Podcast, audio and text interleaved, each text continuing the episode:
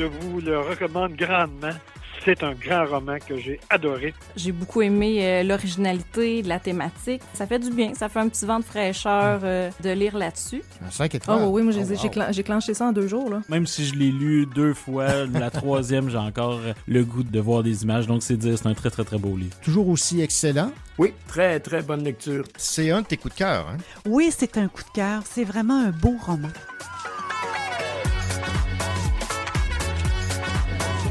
Ici Daniela Ferrière, on écoute le Cochocho et ça fait 30 ans depuis que ça existe. Écoutez, vous verrez.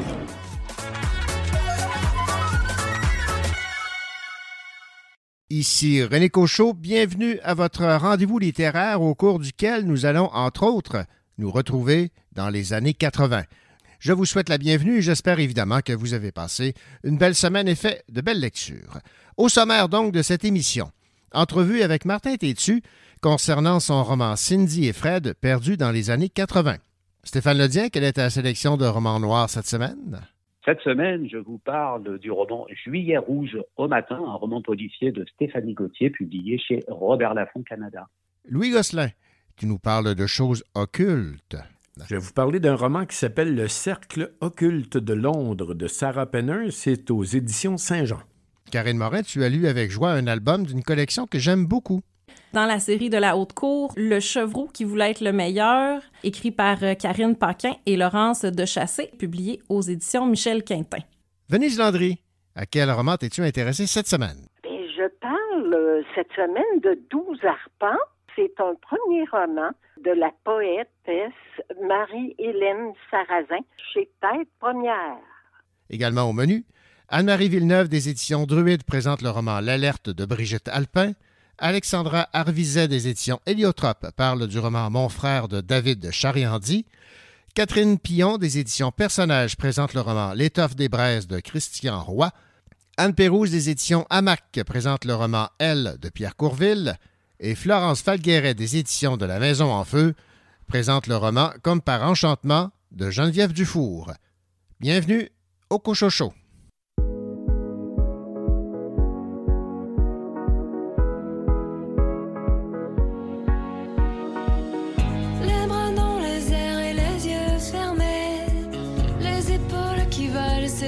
Cheveux mouillés. Il y a dans cet endroit quelque chose d'inquiétant, une folie de vacances qui caressait les gens.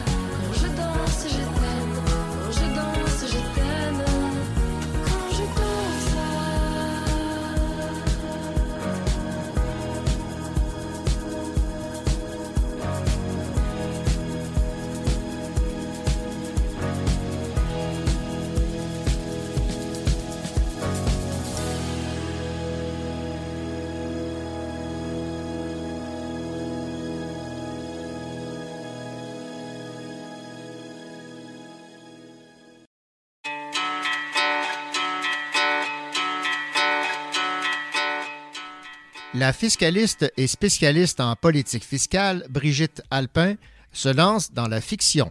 Elle signe un premier roman intitulé L'Alerte, dont nous parle Anne-Marie Villeneuve, éditrice aux éditions Druide. Brigitte Alpin, c'est une nouvelle autrice chez nous, mais elle vient pas du tout du monde littéraire, mais plutôt du monde économique. Hein. plus précisément, elle est une fiscaliste depuis 35 ans. Et puis, elle est professeure en fiscalité à l'Université du Québec en Outaouais. Elle a déjà publié deux essais. Le premier, c'est C'est riche qui ne paie pas d'impôts et le second, La crise fiscale qui vient. Puis d'ailleurs, elle a remporté euh, le prix Gémeaux du meilleur scénario pour le documentaire Le prix à payer qui était inspiré de son deuxième livre. Puis rien de moins que ça, elle a été formée en politique fiscale à Harvard, elle est membre de l'Ordre national du Québec, puis elle a été répertoriée parmi les 50 fiscalistes les plus influents au monde. Alors, on s'attendrait à ce qu'elle nous offre un essai, mais non, il s'agit bien d'un roman. Plus précisément, ce qu'on croit être le premier suspense québécois sur l'injustice fiscale. Je vous le cacherai pas, moi, je suis très sensible à la démarche de Brigitte, qui cherche à faire œuvre de pédagogie sociale. Mais j'avoue que dit comme ça, ça pourrait laisser présager un roman euh, éducatif très ennuyeux, mais à mon avis, ce n'est pas du. Elle a su vraiment déployer une intrigue qui est palpitante, qui est instructive, puis dans laquelle on découvre en 2035 un Québec qui est devenu indépendant et devenu également un paradis fiscal pour les entreprises. Elle va nous tenir en haleine avec son personnage de Cécile, qui est une, une fiscaliste comme elle, mais sa vie et son profil psychologique sont quand même bien différents des siens. Donc, c'est ça, une fiscaliste qui fait tout pour alerter le monde des dangers qu'il guette. C'est parce que, à l'insu de tous, en plus du sort spécifique du Québec, sont en train de se dresser des frontières d'une nouvelle méga-alliance intercontinentale menée par un jougle de milliardaires véreux. Donc, en gros, Brigitte Alpin, à travers cette première fiction, c'est qu'elle pose des questions incontournables sur la justice fiscale, la moralité de nos politiciens et gens d'affaires, puis elle va pointer les failles d'un système réel, notre système, dont elle a fait l'étude rigoureuse. Alors, à mon avis, c'est super intéressant, puis ça nous éveille vraiment, quand c'est pas notre domaine, à certaines réalités qui sont absolument choquantes.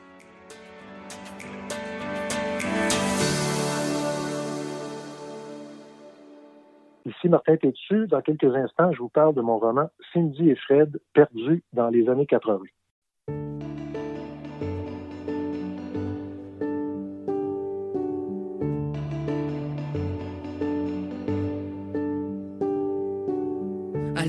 Quelques temps, j'avais plus goût à rien. J'ai les dents, les rabattus, je répétais tout va bien. Je mettais des planches, lâchais des vues, j'oubliais les lendemains. Je fuyais les gens, une inconnue, mais j'avais besoin de quelqu'un. Pour te trouver, je suivais le vent comme rendu au chagrin. Désabusé, le cœur absent et dépourvu de soins. Ça faisait longtemps que je souriais plus, j'avais même vu ma fin. Mais je crois qu'avant j'étais perdu, t'es devenu mon chemin.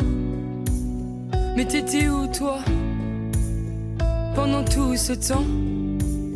Comme je m'y attendais pas oh non. Puis t'as dansé avec moi, dis tu t'en rappelles toi, nos corps qui se mélangent sur cette musique étrange. Puis t'as dansé avec moi, et quand je regarde mes doigts, je n'y vois plus que tes phalanges et nos mains qui se mélangent. Puis t'as dansé avec moi, dis tu t'en rappelles toi, depuis je vois ton sourire et je t'entends encore me dire, tu veux danser avec moi. Je m'y attendais pas, un slow avant de partir, je dois t'avouer que tu m'attires vers le haut.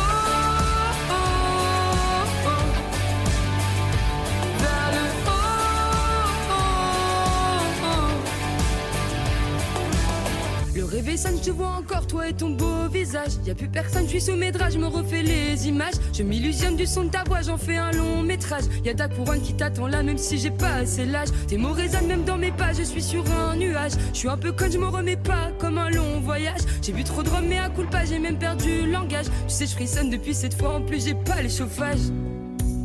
Mais t'étais où toi?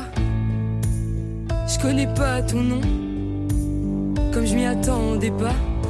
Oh. Puis t'as dansé avec moi, dis tu t'en rappelles toi, nos corps qui se mélangent sur cette musique étrange. Puis t'as dansé avec moi, et quand je regarde mes doigts, je n'y vois plus que tes phalanges et nos mains qui se mélangent. Puis t'as dansé avec moi, dis tu t'en rappelles toi, depuis je vois ton sourire et je t'entends encore me dire, tu veux danser avec moi. Je m'y attendais pas, un slow avant de partir, je dois t'avouer que tu m'attires vers le haut.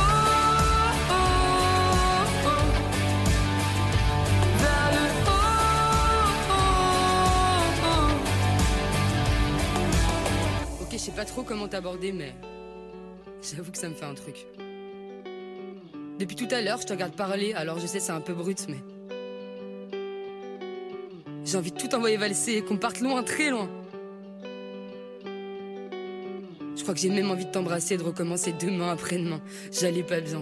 Puis t'as dansé avec moi, dis tu t'en rappelles toi, nos corps qui se mélangent sur cette musique étrange. Puis t'as dansé avec moi et quand je regarde mes doigts, je n'y vois plus que tes phalanges et nos mains qui se mélangent. Puis t'as dansé avec moi, dis tu t'en rappelles toi, depuis je vois ton sourire et je t'entends encore me dire tu veux danser avec moi. Je m'y attendais pas, un slow avant de partir, je dois t'avouer que tu m'attires. Puis t'as dansé avec moi, dis tu t'en rappelles toi, nos corps qui se mélangent sur cette musique étrange. Puis t'as dansé avec moi et quand je regarde mes doigts, je n'y vois plus que phalanges et nos mains qui se mélangent. Puis t'as dansé avec moi, dis tu t'en rappelles, toi depuis je vois ton sourire. Et je t'entends encore me dire tu veux danser avec moi. Je m'y attendais pas, un slow avant de partir, je dois t'avouer que tu m'attires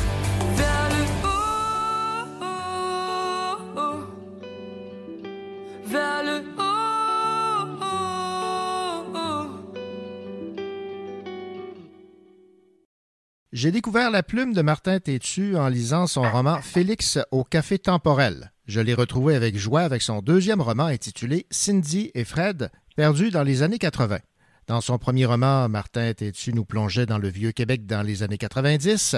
Cette fois, nous vivons la nostalgie des années 80. Bonjour Martin Tétu. Bonjour, Ami. Martin, euh, êtes-vous euh, quelqu'un de, de nostalgique si l'on se fie euh, au fait que vous avez euh, décrit les années 90 et maintenant les années 80? Effectivement, puis peut-être que dans le prochain, je devrais être les années 70, mais en tout cas, non, pas là, mais c'est prévu que je revisite les années 70 aussi éventuellement, d'une autre perspective. Mais est-ce que je suis nostalgique? Probablement. C'est sûr qu'écrire des choses comme ça, euh, je dois avoir un fond nostalgique, mais c'est pas nécessairement tellement pour euh, le- l'idée de se complaire, disons, dans un passé euh, idyllique, euh, etc. Plus que, quoique évidemment, c'est des années que j'ai vécues ou des années qui m'ont marqué, que aussi de réfléchir à comment peut-on avancer ou c'est quoi la c'est un destin finalement qui est fait de, du passé qui continue à vivre aussi dans le présent. Donc c'est ça qui m'intéresse encore plus, c'est-à-dire la présence du passé dans le présent, le jeu entre les deux, tout ce genre de choses-là, on est plus là-dedans. Bon, c'est plus que le simple adage, comme dans le bon vieux temps. là. Oui, c'est ça. C'est-à-dire que le, je suis pas sûr que c'était nécessairement mieux, mais il y avait des choses intéressantes. Puis en fait, ce que je trouve beaucoup présentement, c'est qu'il y a comme une espèce de focalisation sur le présent, sur la nouveauté, sur donc on fait un peu de table rase du passé. Et il y avait des choses très intéressantes dans le passé. Il y avait des choses euh, qui nous ont marquées et qui sont encore en nous.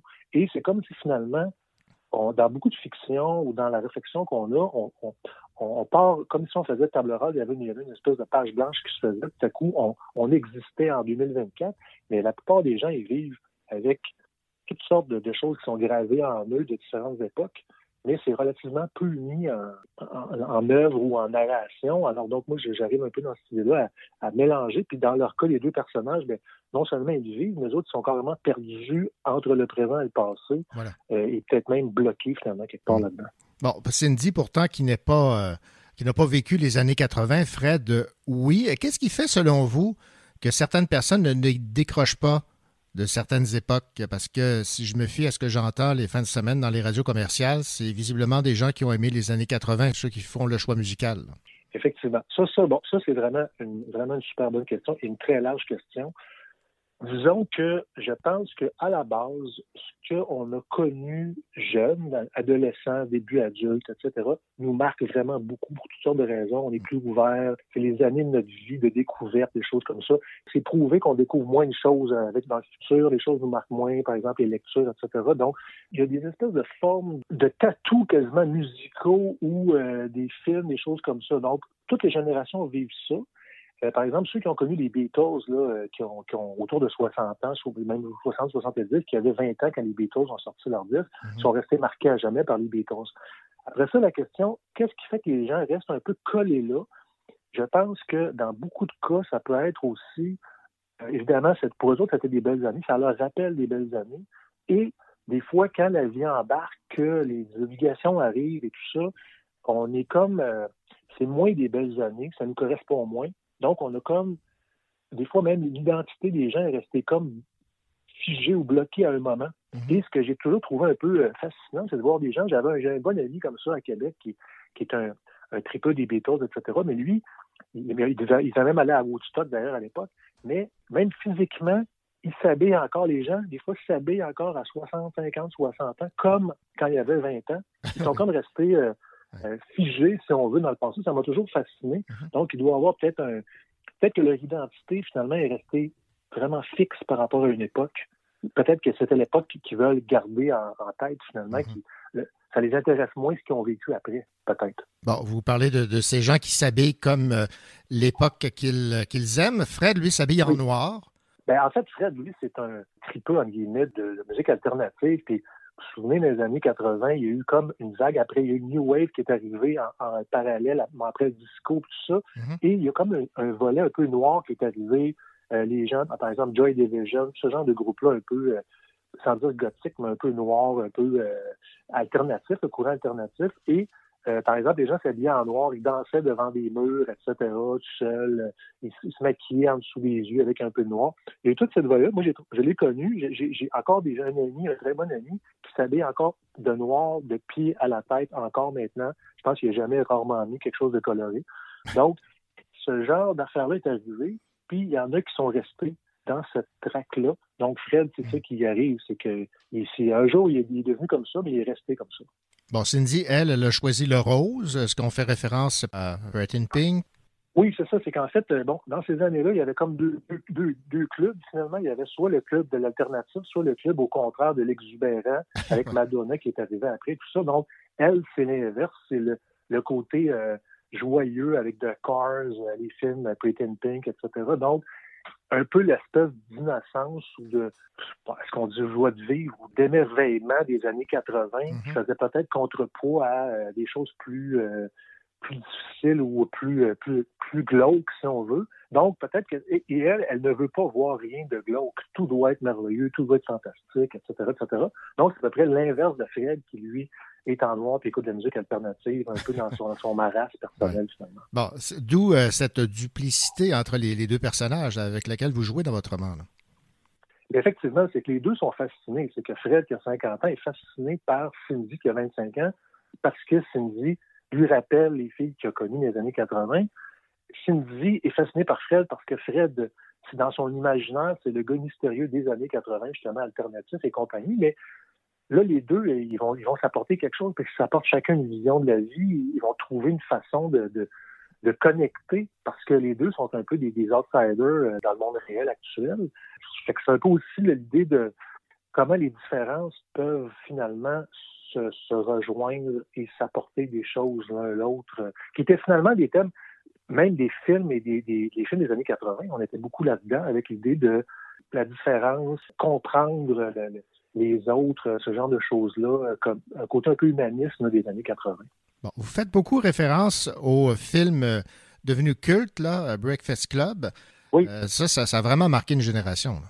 Absolument. Puis d'ailleurs, ça a marqué, non seulement ça a marqué une génération, mais je pense que ça continue encore. à- il, y a, il y a- je veux dire, il y a eu, il y a eu, il y a eu du, du- de la relève avec des gens qui ont vraiment, euh, même des jeunes, je veux dire, qui sont encore fascinés par ça. Puis il y a eu aussi beaucoup de d'émules de, de gens, de réalisateurs actuels qui ont été vraiment inspirés par ça. Parce que Breakfast Club, c'est peut-être la première fois qu'il y avait l'idée d'une forme de monde d'adolescents qui étaient livrés à eux-mêmes, non pas pour faire des coups, c'était pas comme dans les années 60, euh, 70 avec l'idée des, des rebelles, mais c'était un monde où on, on doit se méfier des adultes.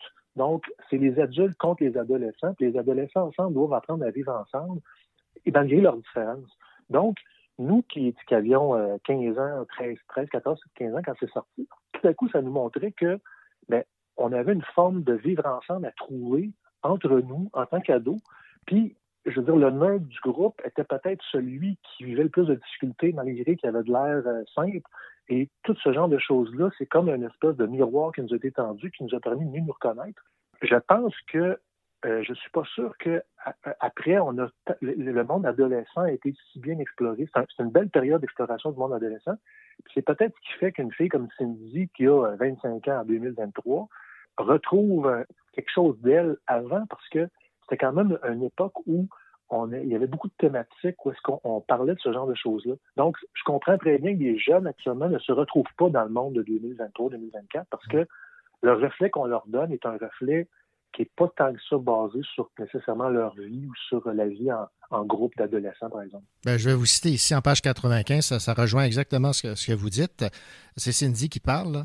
La musique des années 2000 ne me dit rien, rien à voir avec celle de 1980. Cette musique était tellement merveilleuse, tellement différente de tout autour, de mon quartier d'enfance. Tout à coup, c'était coloré, joyeux, vivant, magique. Juste magique. Danser avec ma tante et mon oncle dans leur cuisine sur les cars, chez eux où j'allais aussitôt que je pouvais, eux qui m'ont tout fait découvrir ces groupes-là.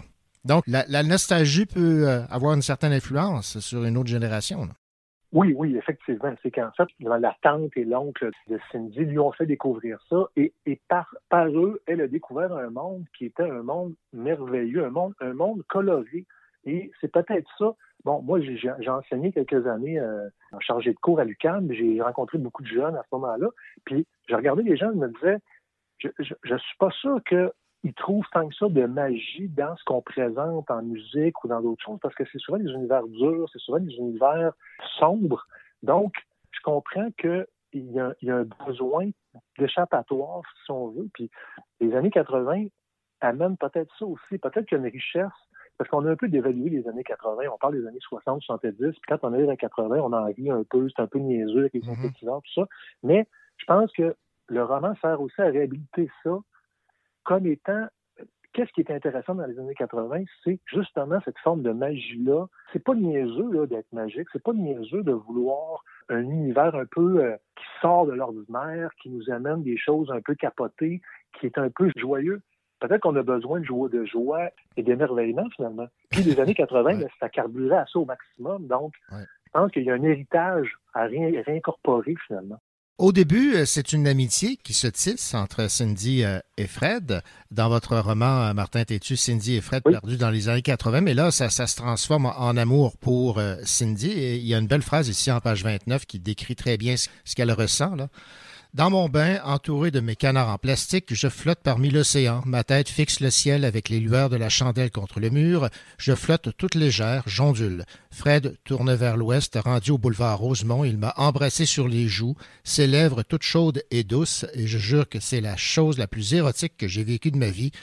Je le jure devant mon canard, je le jure à l'univers, incluant les extraterrestres. Ses lèvres plaquées sur mes joues, Fred, oh Fred, toi, avec ton grand manteau noir qui disparaît dans le noir, qui retourne à ta vie sans moi, toi, qui es toi. C'est assez fort, ça, comme amour. Oui, mais c'est parce qu'on est, encore dans l'imaginaire, parce qu'elle, elle, elle, elle est perdue dans les années 80, et ouais. là, elle voit un, un représentant des années 80 qui arrive, comme dans un film de John Hughes. Donc là, elle fait une forme, une de projection, de fantasme sur ce gars-là comme étant le gars. Mais finalement, Fred, lui, c'est juste un gars qui, qui, qui a même pas vraiment de job, puis qui est un peu pogné dans les années 80. Mais finalement, elle, c'est une façon de rêver, finalement. Il lui amène le rêve.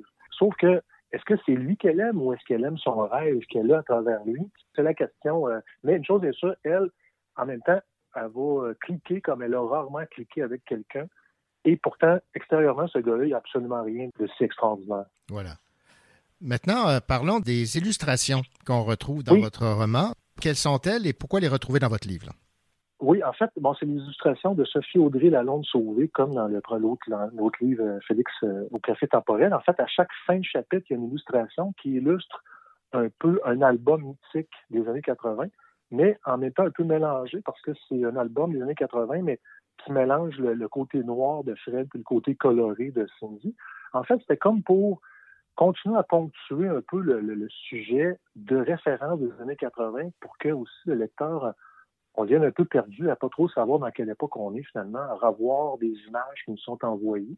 C'est un peu le but du livre, c'est de se rendre compte aussi que ben, on peut vivre dans le passé, on peut le passé est présent même actuellement. Donc là, même le, lecteur peut même vivre une expérience qui, à la fin, ne saura, saura même plus exactement où il est rendu. Euh, Est-ce qu'il n'y a pas été un retour dans le temps? Il est rendu là, finalement, non. Donc, il va vivre un peu ce que les personnages vivent euh, de façon plus extrême. Bon, et, et dernière question, vous avez même euh, suggéré aux lecteurs et aux lectrices des playlists, celle de Cindy, Oui. celle de Fred. Ben, en fait, c'est que c'est ça, c'est des références qu'il y a dans le livre parce qu'on en parle beaucoup. Puis finalement, c'est un peu ce, courant-là dont on parlait tantôt, alternatif pour Fred, donc euh, Joy Division, The Cure, etc., est plus joyeux, euh, Mhm. lumineux avec The Cars et compagnie euh, de la part Egia et de la part de, de- de Cindy. Donc, en fait, il y a des gens qui nous en avaient parlé en disant que ce serait le fun de pouvoir se mettre dans l'ambiance puis voir certaines chansons. Donc, euh, voilà, d'où la playlist euh, à la fin. Voilà, on découvre si on est plus euh, le côté sombre ou le côté euh, rose, bonbon euh, de notre Exactement. personnalité. Et dernière, j'avais dit dernière question, mais là, c'est vraiment la, la dernière. Là. Vous avez évidemment fait référence à ces films cultes, Breakfast Club, mais il y a également le film Dune qui revient régulièrement. Bon, est-ce que vous avez préféré le, le film Dune des années 80 ou celui de Denis Villeneuve, là, si vous l'avez vu? Ben, en fait, non, c'est ça. Je ne l'ai pas, je l'ai pas encore vu, le film Ah, de Denis ok. Villeneuve. Donc, je peux, je peux juste parler du film des années 80. Mais moi, c'était. Non, je pourrais pas. Ben, probablement que, je- que ça va être années 80. Je- je- J'ai déjà une idée que ça va être années 80. OK. Mais on pourra s'en reparler euh, la prochaine fois quand je l'aurai Ben vu. oui. Puis le deuxième aussi qui va sortir bientôt. Non, mais vous l'aviez aimé, donc Dune, visiblement. Là. Oui, oui. Là, on est dans, vraiment dans le mythe. C'est un, c'est Mhm. un film mythique. Donc, au-delà de, de- des questions qu'on peut avoir à certains points de vue, il a marqué une époque qui est représentative d'une époque. Donc, euh, et puis c'est un bon, c'est un film baroque comme le sont les années 80 aussi. Peut-être aussi que ce qui est intéressant dans ça, c'est que ça amène des, des films qui n'étaient pas supposés de marcher, comme par exemple Breakfast Club, ça ne devait pas marcher. Tous les producteurs disaient que ça va être un échec complet. Ils ne voulaient même pas le financer. Il y avait un côté un peu baroque, un peu. euh, on essaye des choses, peut-être qu'on essaye moins maintenant. Ça, c'est un autre héritage intéressant des années 80, le côté un peu, euh, sans dire expérimental, mais un peu euh, en- outside the box, un peu euh, étrange finalement. Comme, comme le faisait euh, David Lynch. Là. Oui, absolument, absolument, parce que il y avait comme, un- sans dire qu'il y avait, il y avait un espèce de désir artistique d'essayer peut-être plus de choses. L'industrie était peut-être moins déjà présente en tout encadré. Il y avait une forme de liberté des sujets qui n'étaient pas supposés marcher finalement, puis qui ont, qui ont, qui ont été révélés par la suite. Martin Tétu, ça a été un plaisir de jaser avec vous, donc de votre deuxième roman qui a pour titre Cindy et Fred perdus dans les années 80. Et euh, je rappelle évidemment que votre euh, premier euh, ouvrage avait pour titre Félix au Café Temporel. Ça a été un plaisir de discuter avec vous et on a déjà hâte aux années 70. Là. Merci, merci, René. Très Merci. apprécié.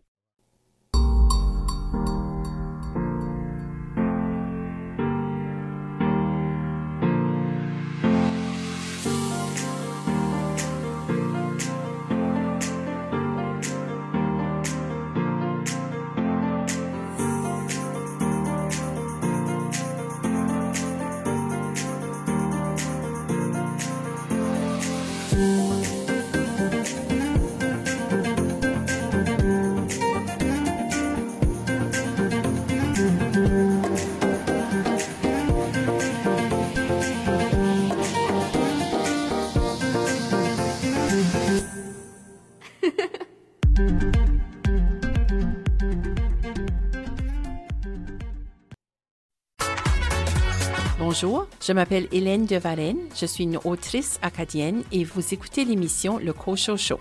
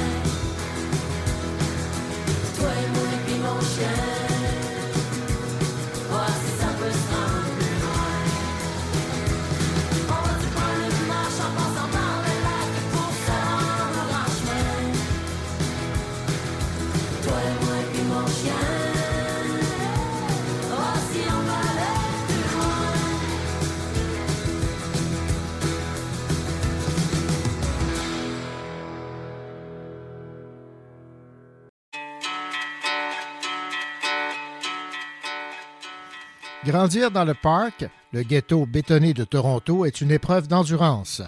Deux frères doivent trouver leur place dans un monde où le racisme et la violence sont la norme. Voici l'intrigue du roman Mon frère de David Chariandi, dont nous parle Alexandra Arvizet, coordonnatrice à l'édition chez Héliotrope.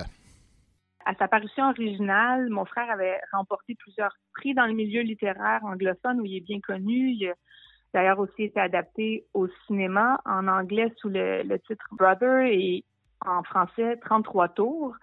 Donc, on a repris la traduction pour euh, l'adapter au Québec. C'est l'histoire de deux frères, Michael, le, plus jeune, qui nous raconte l'histoire, et Francis, l'aîné, qui est un être euh, charismatique, objet de l'admiration de son jeune frère, évidemment, mais aussi de toutes et tous dans le quartier où ils vivent. Donc, ils sont avec leur mère à Scarborough, un quartier défavorisé de Toronto où beaucoup de communautés euh, immigrantes se sont installées.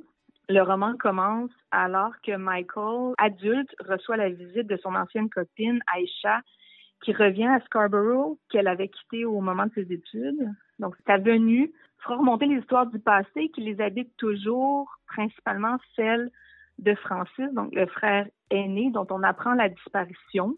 On comprend qu'un drame est survenu, euh, on ne sait pas lequel encore, et qu'il a été impossible pour la mère et le frère de faire le deuil.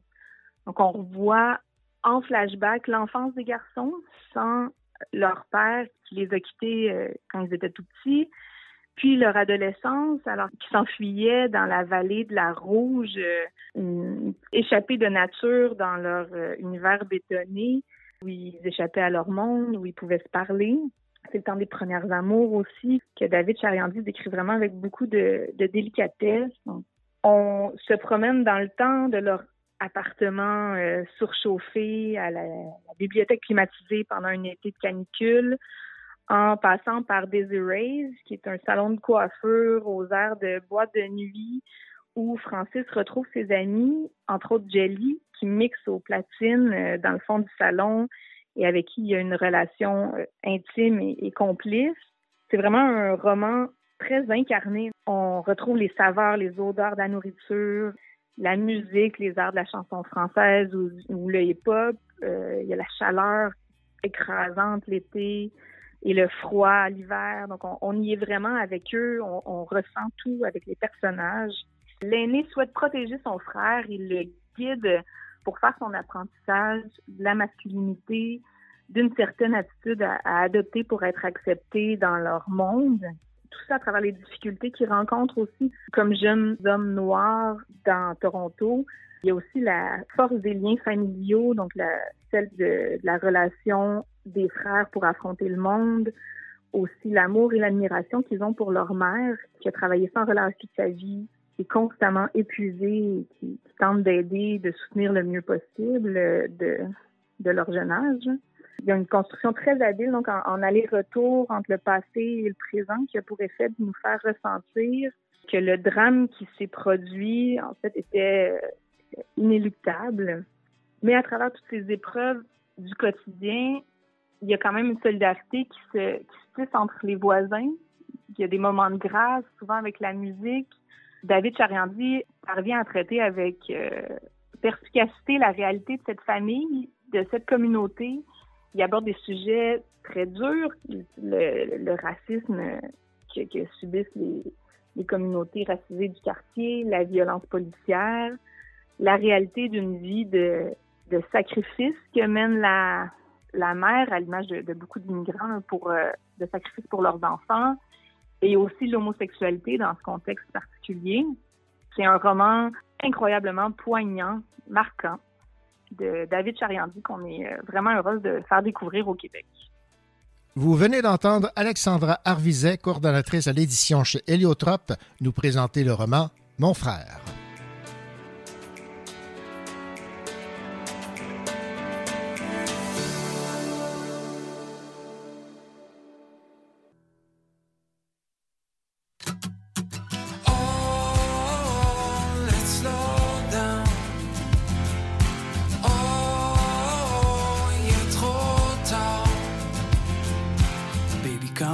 Suis parti pour de bon. J'ai voulu faire le vide avec l'idée de jeter l'éponge. When I slow down, je comprends que j'ai fait le con et que je regrette le fait d'avoir coupé tous les ponts.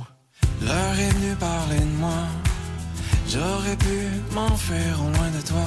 Rien ne sert de courir ni de se mentir. Je cherche toujours ce que tu n'as pas. Oh, let's slow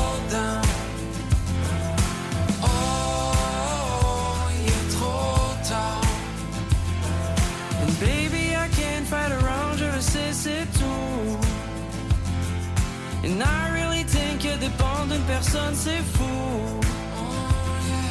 Ah, baby, calm down, je suis parti pour de bon. J'ai voulu faire le vide avec l'idée de jeter l'éponge. And baby, I can't fight around, je le sais, c'est tout.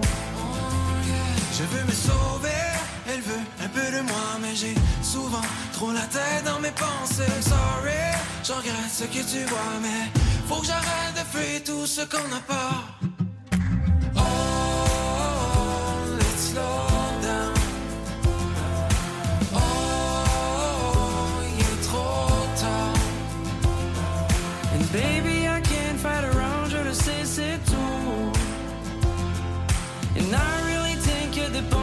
Personne, c'est fou. Oh, Baby, calm down, je suis parti pour de bon. J'ai voulu faire le vide avec l'idée de jeter l'éponge. And baby, I can't fight around, je le sais, c'est tout. Oh yeah. Je veux me sauver, elle veut un peu de moi, mais j'ai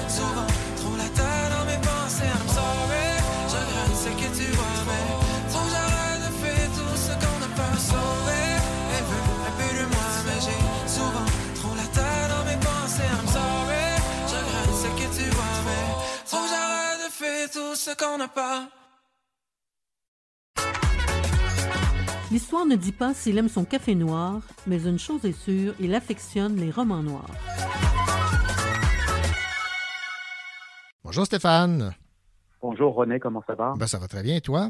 Ben, ça va super, merci. Stéphanie Gauthier est une autrice qui euh, en est à son euh, sixième roman, si je ne m'abuse, mais pour la première fois, elle est publiée chez Robert Laffont Canada.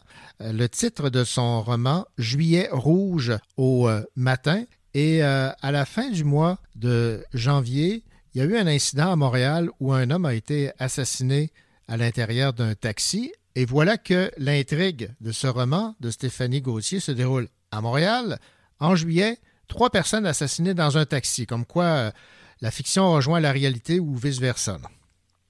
Oui, effectivement, c'est un peu un- une ironie du sort, même. Bon, c'est bien, c'est bien triste, mais je me suis fait la, la même réflexion en entendant parler de, de ce fait divers, et alors que euh, je venais de finir de lire euh, Juillet rouge au matin. Donc, Juillet rouge au matin, un roman euh, policier euh, qui est paru euh, finalement l'année dernière, euh, au, au printemps ou deuxième trimestre de, de l'année 2023. Je l'avais repéré j'avais pas encore euh, pris le temps de le mettre sur ma pile de livres à lire et c'est fait. Et quand je quand j'ai terminé le livre et peu de temps après quand il y a eu ce, ce fait divers à Montréal, je me suis dit effectivement, là parfois on ne sait pas à quel point on peut être proche de, de la réalité lorsqu'on écrit des, des fictions euh, comme celle-ci. Euh, J'imagine que ça a dû troubler l'autrice aussi parce que bon, ça avait un, un petit air de, de, de déjà vu ou de déjà lu, euh, voilà, cette fois-ci. Alors, que raconte euh, Juillet Rouge au matin? On apprend que trois personnes ont été tuées dans un taxi, enfin dans un Uber à Montréal. Trois personnes, donc le chauffeur et les deux passagers qui venaient d'embarquer quelques minutes plus tôt. Trois personnes assassinées par balle et il s'agit de savoir euh, pourquoi, comment, euh, comment a éclaté cette fusillade, qu'est-ce qui s'est passé, quel lien pouvaient avoir les victimes entre elles et surtout, euh, eh bien, euh, quelle est leur histoire, quelle est l'histoire de, de chacune des victimes et comment en est-on arrivé là. Alors avant de poursuivre un peu plus sur le- la, chronique euh, du livre, je vais revenir sur, euh, sur l'autrice parce qu'on on n'en a peut-être pas assez parlé. Stéphanie Gauthier, je ne la connaissais pas, mais euh, en fait, Juillet Rouge au matin est son cinquième. Elle a écrit aussi des, des pièces de théâtre et deux d'entre elles a, a d'ailleurs rapporté un prix le prix du meilleur texte dans le cadre d'un concours de la Fédération québécoise du théâtre amateur. Mais elle avait publié aussi quatre romans, euh, dont un roman qui s'appelait Inacceptable, qui euh, s'est inscrit parmi les finalistes du Best French Crime Book de la Crime Writers of Canada Award of Excellence. Voilà, je le dis avec mon bel accent euh, français, mais donc euh, une, euh, une autrice ou une auteure, on choisit ce qu'on veut, hein, qui, qui s'était déjà démarqué dans le domaine du roman policier au Québec et qui cette fois-ci donc publie son sixième roman chez Robert Laffont Canada. Juillet rouge au matin, ça se passe, comme le titre l'indique, euh, en plein été, au début du mois de juillet euh, à Montréal. On sait que les journées à Montréal en juillet, même partout ailleurs au Québec, sont souvent caniculaires, donc il faut imaginer une atmosphère poisseuse, un peu euh, oppressante.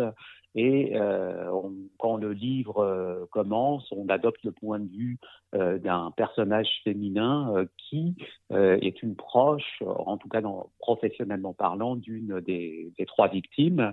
Et puis on adopte aussi assez vite le point de vue d'autres personnages. En deuxième lieu, celui d'un policier qui veut être le premier à se rendre sur les lieux de la fusillade, mais qui finalement en voulant euh, accélérer ou se rendre euh, un peu trop vite sur les lieux euh, du crime, finit lui-même par provoquer un accident dont les conséquences vont se révéler aussi préjudiciables au reste de l'enquête. Alors je ne veux pas en dire plus, mais il y a aussi plusieurs histoires à l'intérieur de la grande histoire, les histoires personnelles des uns et des autres. Donc, il y a une, une enquêteuse et son oncle.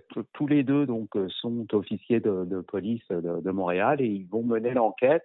Et pour ça, ils vont se euh, prêter à toutes sortes de visites et d'interrogatoires pour récolter, recueillir des témoignages et puis reconstituer une vérité, ben, comme vous le savez, qui est souvent euh, parcellaire et, fragmentée. Le point de vue de chacun va permettre de se faire une idée peut-être de la situation qui a mené à ce triple meurtre, euh, mais aussi euh, à une idée ou une interprétation, parce que vous vous doutez bien qu'à partir du moment où les faits sont relatés euh, en fonction d'un certain regard, d'une certaine perspective et aussi de certaines émotions, eh bien, on comprend que le portrait est forcément morcelé et biaisé euh, justement parce que les uns pensent des, victimes et que les autres euh, interprètent comme euh, une relation de cause à effet ou pas.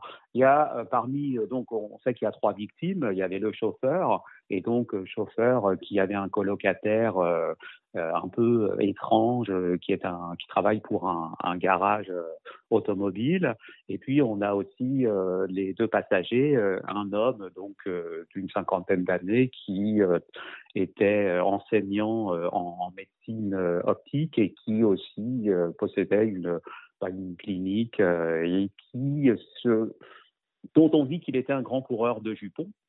Et l'autre victime, c'est une femme euh, d'une trentaine d'années, euh, assez euh, séduisante.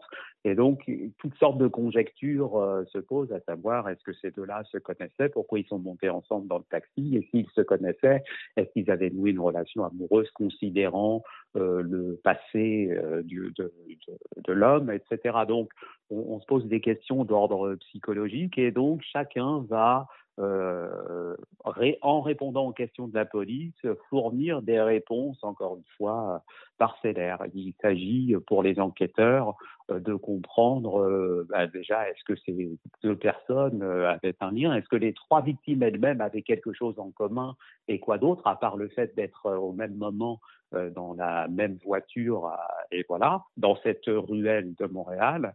Et puis aussi, est-ce qu'elles avaient des, des, connaissances euh, professionnelles ou personnelles en commun et qui pourraient peut-être expliquer euh, une inimitié, euh, une, une, vengeance ou être un mauvais coup du sort, être au mauvais moment, au mauvais endroit, etc. Alors, on va passer à travers le point de vue de différents personnages. Et somme toute, c'est un roman qui se pose comme une réécriture du Wood Unit classique, à savoir qui a tué euh, et pourquoi, comme ça remonte aux origines du genre, hein, comme autant d'Agatha Christie, mais euh, avec euh, cette dimension finalement très concrète, très quotidienne, où on entre dans l'esprit et dans la vie ordinaire de gens ordinaire et dont on n'aurait pas imaginé qu'il puisse être victime d'une fusillade un jour. Il n'est pas question, euh, bien sûr, la question des gangs ou autre est abordée, mais finalement, on a affaire à des, personnes très euh, banales et au, train de vie euh, soudainement bousculé et perturbé par cet événement tragique. On a donc euh, le point de vue des enquêteurs, on a le point de vue du conjoint de l'enquêteuse, le conjoint qui est aussi policier, qui s'est déplacé, euh, qui a provoqué un accident en fait au début euh, du roman. Donc on assiste aussi un peu à, à ces atermoiements, ces bouleversements psychologiques, parce qu'il a provoqué un accident en voulant se rendre au plus vite sur le lieu du crime, et donc forcément ça va le hanter pendant tout le reste du roman, et il veut se racheter, il veut à sa manière participer à l'enquête en parallèle de l'enquête officielle. Et puis, on a bien sûr la, la veuve du, du, de l'homme euh, assassiné, la petite amie et les amis du chauffeur assassiné, et puis le conjoint, euh, la famille, les collègues euh, de tous ces gens-là. Et donc, il va s'agir au fil des interrogatoires de, de comprendre qui, pourquoi, comment. Et en même temps, euh, c'est finalement le portrait d'une société euh, très actuelle, le portrait euh, de, différentes générations de Québécois. Euh, quel lien entretiennent-ils? Comment les uns voient-ils les, autres Les plus jeunes, comment voient-ils les plus vieux, etc. Et aussi le, portrait d'une ville, parce que euh, finalement, c'est Montréal en plein été, avec euh, toute la chaleur et, l'ambiance qu'on peut qu'on peut imaginer. Ça, c'est très bien décrit. ce qui fait la force du roman de, Stéphanie Gauthier, c'est finalement l'entrecroisement de, de, tous ces points de vue. Euh, c'est mené, euh, on peut le dire, de, de, main de maître. Il y a un vrai, d'abord, suspense psychologique, et puis aussi de, de, très beaux portraits, je l'ai dit tout à l'heure, de, gens ordinaires, mais finalement catapulté dans un récit euh, quelque peu extraordinaire, parce qu'évidemment, c'est assez exceptionnel comme situation, et heureusement d'ailleurs. Mmh. Et donc, toute la, la, la, force vient de cette finesse, encore une fois, psychologique, ou comment, euh, dans les réactions et les, les, dialogues des uns et des autres, on essaye de déceler une trace de culpabilité, euh, et aussi de, suspicion. Alors, il va s'agir de, suivre un peu tous ces personnages, d'épouser aussi un peu leurs leur, leur craintes, leurs angoisses, leur, euh, et de voir quelles passions peuvent être ravivées ou quelles passions pouvaient se cacher euh, derrière le passé des, uns et des autres et surtout des, trois victimes. Juillet rouge au matin, voilà, ça vous donne quand même la couleur et, et l'ambiance. On est dans une enquête assez traditionnelle, rencontre de témoins. Ça, suit de près le travail de policiers et finalement, c'est en cela aussi que c'est très réaliste parce que finalement, il ne s'agit pas d'être de, très grands dîmiers ou d'enquête à la poursuite d'un tueur insaisissable, mais plutôt de rencontrer des petites gens et à force de parler avec les uns et avec les autres, de mettre au jour un peu toutes les, jalousies ou les relations tumultueuses qui pouvaient y avoir ou qui pouvaient être cachées euh, aux autres. Et donc, finalement, les policiers, euh, leur première arme, euh, ce n'est pas juste, je dirais, leur façon de déduire euh, les choses, mais aussi leur euh, finesse psychologique. Alors c'est un, un, un, beau roman policier que nous offre Stéphanie Gauthier avec une belle, euh, un beau portrait de, de, société, une galerie de personnages qui sont euh, tous très vivants, très bien écrits, des dialogues euh, ancrés dans notre quotidien, une écriture euh, simple mais pas simpliste, j'insiste hein, sur la différence, mmh. et qui rend ce livre à la fois très accessible. On n'a pas besoin d'être un grand amateur de romans policiers, de romans noirs pour entrer de plein pied dans, dans le récit, parce que finalement c'est aussi un, le, le, roman qui présente des portraits de personnages et c'est l'histoire de relations entre euh, des individus et comment finalement ces relations euh, peuvent être euh, vues, analysées et, mises au jour après qu'un qu drame finalement soit fatal à, quelques-uns de ces personnages. Alors c'est un beau, un beau roman dont je recommande la lecture, Stéphanie Gauthier, Juillet rouge au matin, et je dois dire qu'après avoir lu celui-ci, j'ai très hâte de lire le prochain de l'autrice. Absolument, c'est chez Robert Laffont Canada, et j'ai fait une petite recherche euh, pendant que je t'écoutais, et j'ai constaté que mon collègue Louis Gosselin avait parlé de son roman Inacceptable en juillet 2020. Donc, euh, re-bienvenue Stéphanie Gauthier au Cochocho. Merci Stéphane Nadien. Merci René.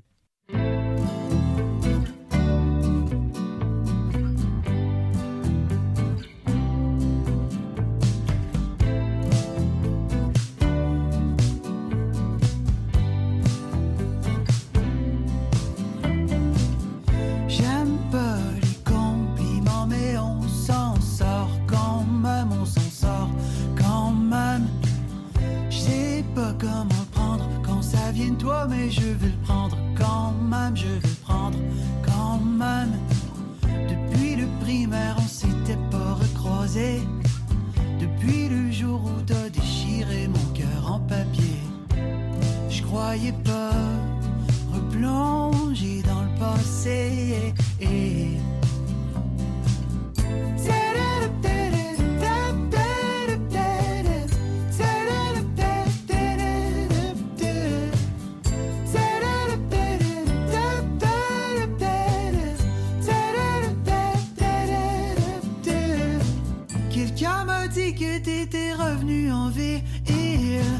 Personne m'a dit que t'étais revenu pour moi. J'en crois pas mon préférant me défiler. Je préfère laisser les blessures dans le passé. J'ai pris trop de temps à me recoller.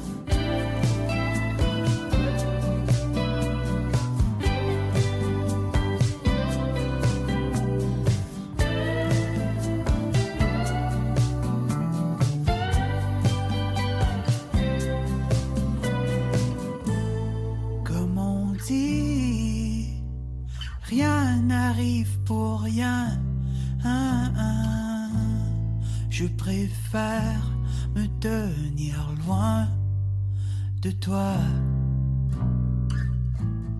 Comme on dit, rien n'arrive pour rien.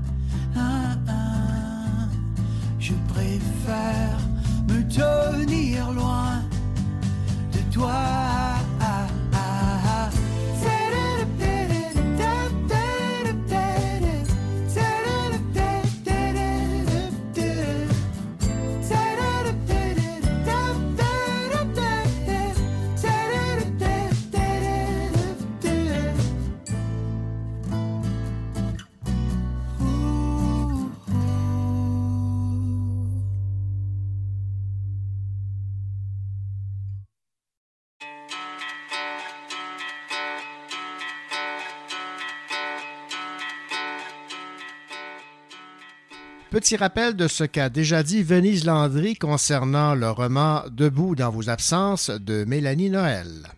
la forme est tellement attractive puis nourrissante, même si on n'a pas une histoire conventionnelle là, de A qui vous rend à Z. C'est un livre très lumineux sur le temps qui passe. Parce que ça tourne au- autour du toujours, qu'on aime toujours et à jamais. Si euh, l'amour, c'est un sujet qui vous intéresse, c'est merveilleux comme petit recueil.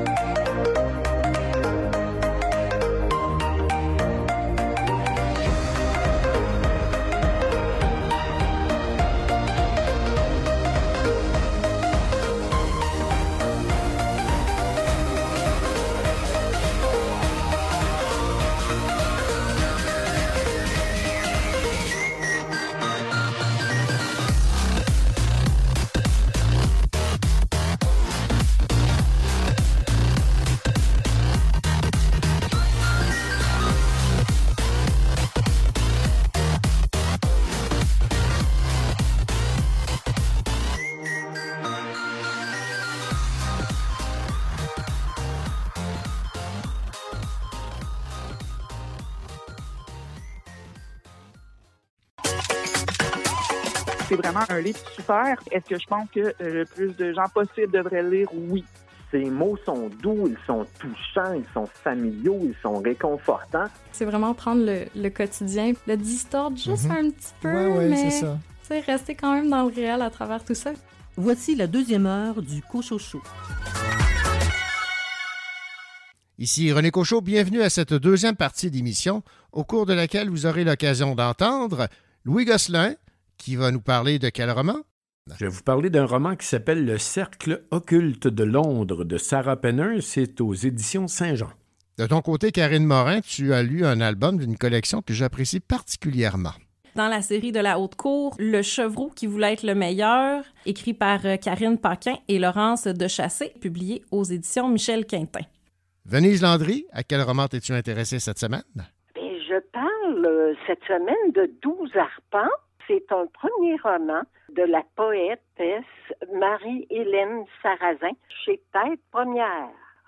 Également au menu, Catherine Pillon des éditions Personnages présente le roman L'étoffe des braises de Christian Roy et Anne Pérouse des éditions Hamac parle du roman Elle de Pierre Courville. Bonne deuxième heure.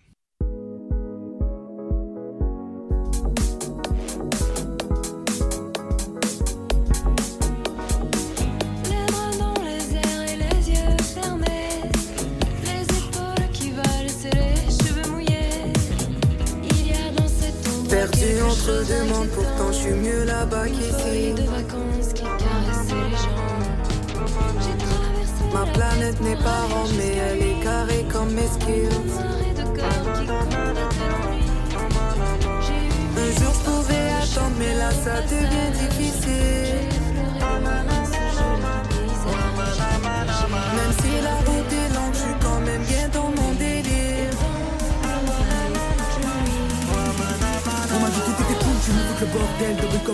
Je veux m'en aller le cocktail. T'inquiète pas, je m'occupe de tout, la soirée s'annonce mortelle. Vas-y, viens, on vient, je te récupère de l'hôtel. On va faire des jeux de foot, seulement parce qu'il paraît. Y'a que deux parmi nous dans le VIP carré. Avec vos regards chelous, voilà, vous faites marrer. T'as kiffé le feu et boum, je viens de démarrer j'ai 17 paires de TN dans le coffre. Et qu'est-ce passe On veut juste le cob et sans stress.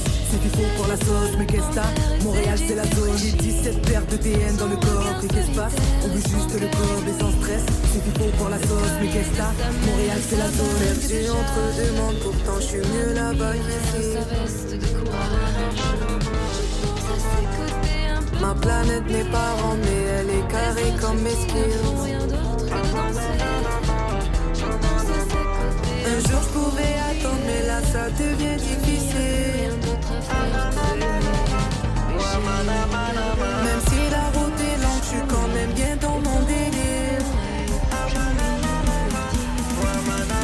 Les étoiles s'alignent dans mon espace. Trop de stockage donc je libère l'espace. J'avais déjà prédit que t'avais deux faces. Quand je roule les dice c'était Snake Eyes. C'est ça à volonté, là je te parle de couplets Un peu comme un boucher, moi je me dis des couplets Je pourrais pas me contenter des écoutes sur replay. Non j'ai pas changé, je fais juste ce qui me plaît. C'est live, lève ton cocktail. Ceux qui sont pas là, je lève mon cocktail. Ceux qui sont à gauche, on fout le bordel. Ceux qui sont à droite, on fout le bordel. C'est live, lève ton cocktail. Ceux qui sont pas là, je lève mon cocktail. Ceux qui sont à gauche, on fout le bordel. Ceux qui sont à droite, on fout le bordel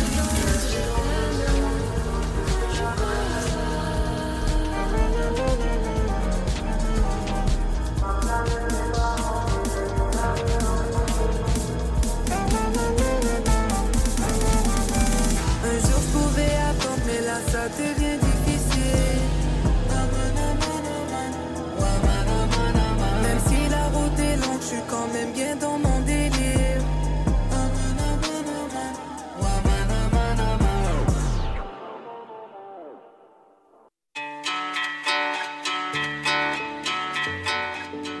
Les éditions Personnages publient le recueil de poésie de Christian Roy intitulé L'étoffe des braises.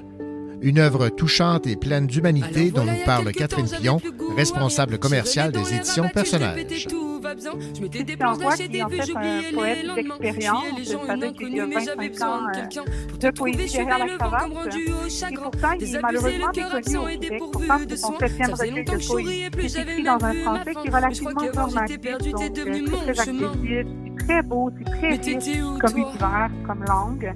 Il y a beaucoup de questionnements intérieurs, mais ça vient rejoindre Comme je m'y attendais pas. en lien avec euh, la société, t'as dansé la avec on moi, a l'impression je d'être en retrait, en fait, de cette société-là.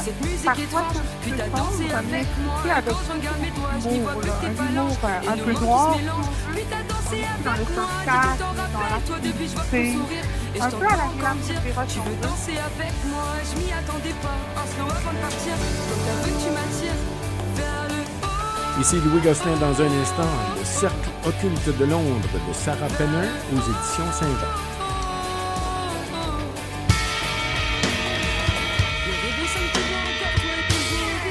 plus Je suis un.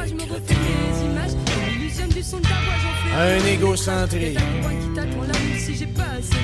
Je suis un pas de cœur, un pas de classe, un charmeur, courroyeux, va-nu-pied. Je t'appelle juste quand lift à te téter. Quand j'ai le goût de me coller. Je.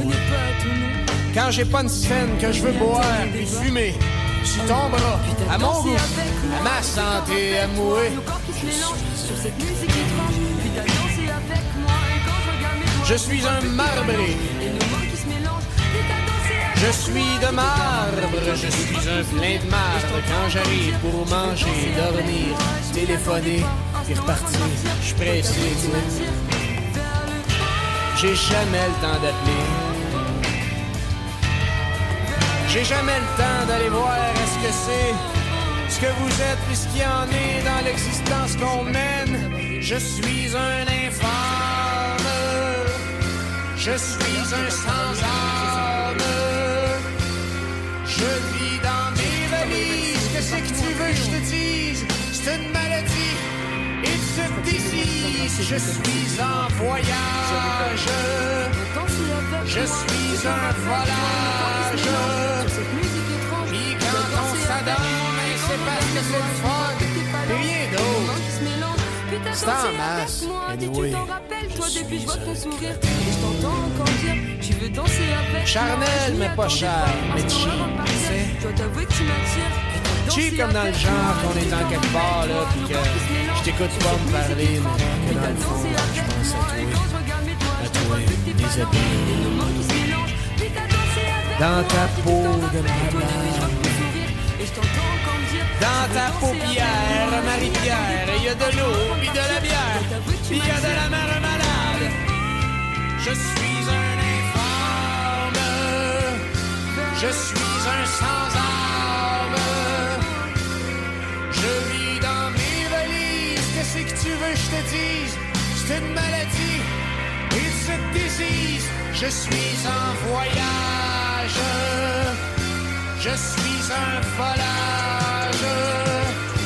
Puis quand on s'adonne, c'est parce que c'est le fun, pis rien d'autre. C'est en masse. Anyway. C'est... C'est pas facile ce que je vis. Ça a l'air le fun de même. Tu te promènes, tu butines, tu te de l'autre bord. Petite abeille, elle travaille fort. Ouais, mais là, je passerai pas ma vie de même. Ça me tente pas. J'ai pas le goût. Je veux rien savoir de ça. À un moment donné, un gars se tranquillise.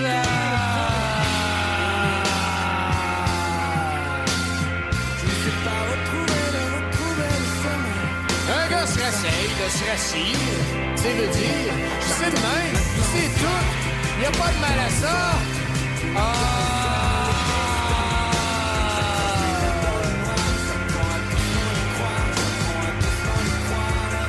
gars se la calotte, les bretelles, c'est fier. Ça marche très bien, sais. Je cherche des cassés.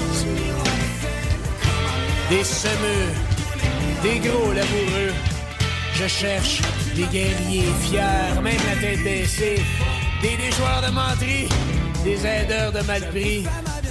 Hey, ma gang de malades! Vous êtes donc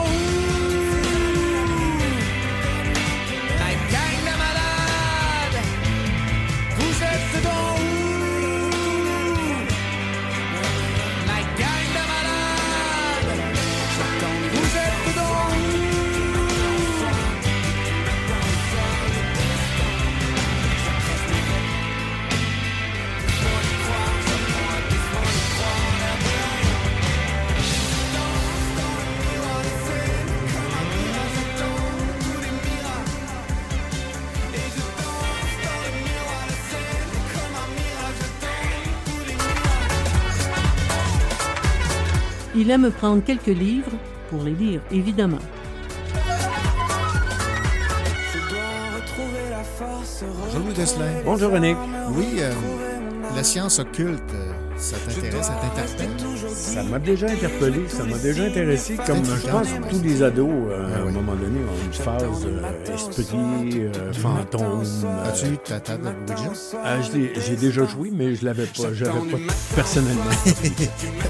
Mais j'ai déjà mis les doigts sur Ah oui, ouais, oui, oui. Moi, j'ai pas, eu- pas eu cette chance. Ah non. Il jamais trop tard. Non, j'ai déjà participé même à une séance de spiritisme. ouais. Ouais, alors que j'étais jeune journaliste. ah oui? On Dans avait une- circonstances? Euh, C'était à la radio de Montmagny à ce moment-là. Et il y avait euh, un médium qui s'appelait Bernard Simon.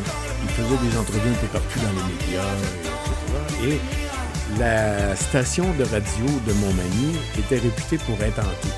C'était une vieille maison à Montmagny. Alors, on avait demandé à Bernard Simon, qui venait une fois par semaine, parce qu'il travaillait surtout à Québec, il venait une fois par semaine à Montmagny pour faire un petit bout d'émission. Et on lui avait demandé est-ce que la maison est hantée? Euh, Vois-tu quelque chose? Est-ce qu'on pourrait faire quelque chose? Et là, il a sorti son pendentif. puis oui, oui, oui, c'est- il y a des esprits ici. Alors, vendredi soir minuit, on, on fait une séance de spiritisme. Ok, c'est pas une blague, là. c'est Non, non, non, oui, je suis très, très sérieux. Alors, on était une quinzaine dans la salle de conférence, les mains sur la table, une vraie, vraie séance de spiritisme. là. Et à un moment donné, la table s'est mise à bouger. Mais voyons. Oui, oui, mais là, je peux pas dire ce qui s'est passé, mais on avait fait ça tard le soir et je sais qu'on était sortis de là un petit, un petit peu, euh, un petit peu peureux là, Ben, en comprends. sortant de la station. La table avait effectivement bougé. Il y avait des témoins autour. Et, euh, ouais, mais euh, je peux pas dire que j'y ai cru ou il Ouais, y avait un truc. Je peux pas aller jusque-là. Mais en tout cas, c'était passionnant. Oh, ça wow. nous amène au livre? Oui, ben c'est ça, parce que dans le livre dont tu vas nous parler de Sarah Penner chez euh, Saint-Jean euh, Éditeur, il est question d'esprit. Oui, alors, euh, Sarah Penner, pour commencer, c'est une jeune autrice américaine qui est née au Kansas, mais habillée en Floride. Elle a fait des études en comptabilité, mais en 2021, elle a laissé son emploi pour écrire à plein temps. Alors, elle a écrit La boutique au poison. Ça a été traduit en 24 langues. Euh, c'est en cours de série télévisée, en une histoire de vengeance par différents poisons. Et là, elle vient de faire paraître Le Cercle occulte de Londres. Euh, c'est une traduction, évidemment. L'action, ça se passe à Londres, mais attention, en 1873. Il y a un médium célèbre, une médium célèbre qui s'appelle Vaudeline Dallaire, puis elle est demandée pour tenir une séance de spiritisme pour élucider ou tenter d'élucider l'assassinat d'un personnage qui est haut placé dans la société de Londres de l'époque. Elle fait équipe avec son apprenti, qui est une jeune femme dont la sœur aussi a été assassinée, puis elle est plutôt sceptique, elle, face aux fantômes. Alors, les deux femmes vont se retrouver dans un grand complot qu'elles devront tenter de briser. Puis, même si on parle de fiction, là, en 1873, il faut savoir qu'à Londres, à ce moment-là, on était fasciné par tout ce qui touchait le spiritisme. Il y avait plusieurs clubs de gentlemen qui étaient dédiés au spiritisme Ah, et ouais. aux sciences occultes. Il y avait même un Ghost Club qui existe toujours et qui enquête sur les lieux hantés. Ah ben, Et oui, et les, les femmes n'y étaient pas admises. Et donc, dans le roman, de voir deux femmes s'intégrer aux affaires de la Société des sciences occultes, c'est très original. Ça dérange aussi. Ça dérange aussi. C'est un roman de plus de 400 pages qui se lit d'une traite. On dit aussi dans les notes, parce que la- l'autrice explique aussi comment c'était en 1873, que euh, quand il y avait un mort, à ce moment-là, les, ri- les rideaux étaient tirés pendant tout le temps du, du deuil. Euh, il y avait une veillée pour voir euh, si le, le mort était vraiment mort. Alors, on veillait le mort au cas où il se réveille. D'accord. Il y en a qui mettaient une corde dans la tombe. OK, une corde. Parce que si le mort se réveille, il n'est pas vraiment mort, il pourrait sonner, tirer la corde et ça sonnait une cloche. Ah, ben oui. Juste, juste pour dire. D'accord. Et on portait, on était habillés en noir pendant un an. Un Euh, an? Il y avait des boutiques à ce moment-là qui euh, ne vendaient que des vêtements de deuil. Ben voyons Tout donc. était en noir. Et les femmes, surtout les femmes, allaient s'habiller là et devaient porter le, le noir euh, pendant un an. Seigneur. Ah non, c'était sérieux. Euh, L'époque est très intéressante à découvrir, c'est bien décrit. Le travail du médium aussi, les différentes en- incantations, les trucs de charlatans pour soutirer de l'argent aux veuves, euh, parce qu'il y avait des bons médiums puis des charlatans. Mhm. Elle, la vedette, le Vaudeline, euh, elle dénonce tout ce qui est, tout ce qui est charlatan parce Ouais. qu'elle, c'est une vraie médium. Ouais, tu dis vrai. Tout est là. hein. On vient de découvrir une jeune autrice, en tout cas, dont on va beaucoup entendre parler, je pense, dans les prochaines années. Euh, ça m'a donné le goût de lire son premier roman, La boutique au poison. là. Ben oui, je comprends. C'est très, très bon. Donc, euh, on en apprend beaucoup sur euh, l'époque, sur les mœurs, Ouais. et il y a à, l'intérieur de ça une intrigue policière. Il y a une intrigue pour trouver qui a assassiné et on va se servir évidemment des fantômes pour y arriver. Ah ben, pour une fois, ils seront, ils seront utiles. Ils feront partie de l'enquête. voilà. Le Cercle occulte de Londres de Sarah Penners, c'est publié chez euh, Saint-Jean Éditeur. En fait, c'est une euh, traduction. Merci beaucoup, Louis Gosselin. Merci, René. Ici Karine Morin. Tout à l'heure, je vous parle de l'album jeunesse Le Chevreau qui voulait être le meilleur, écrit par Karine Paquin et illustré par Laurence Dechassé.